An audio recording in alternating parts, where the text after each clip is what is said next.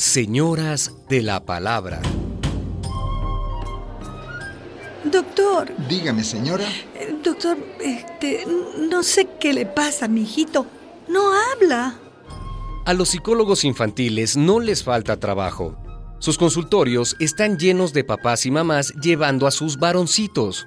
Pocas niñas o ninguna veremos en esas salas de espera. Las niñas empiezan a hablar antes que los niños. A los tres años tienen el doble de vocabulario que un niño de la misma edad. Es que somos más inteligentes.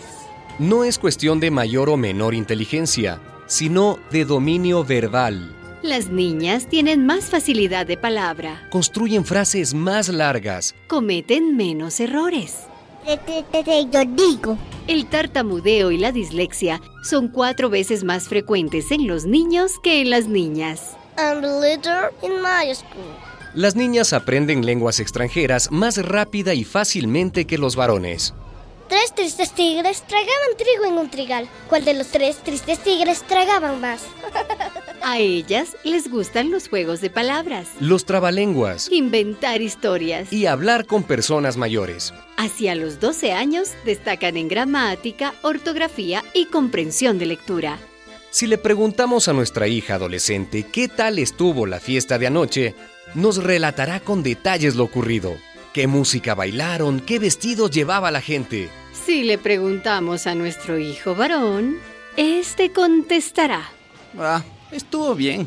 No hay duda, las mujeres somos más locuaces y expresivas en todas las latitudes, en todas las culturas. Esta diferencia radica en el cerebro. La configuración del cerebro femenino es distinta al masculino. Para hablar, las mujeres utilizan ambos lados de la corteza cerebral, ambos hemisferios. Los hombres no, apenas pueden usar el lado izquierdo. El cerebro de la mujer está mejor integrado que el del varón.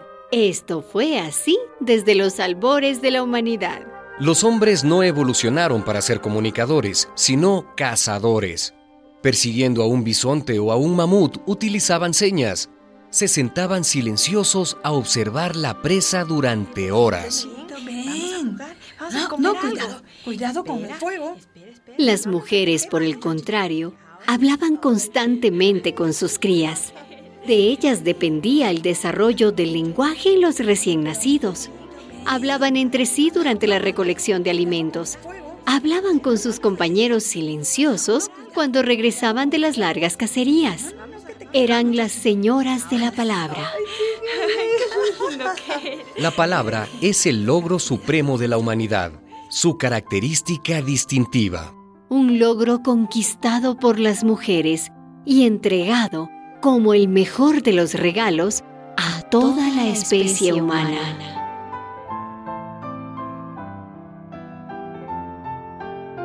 Una producción de radialistas apasionadas y apasionados.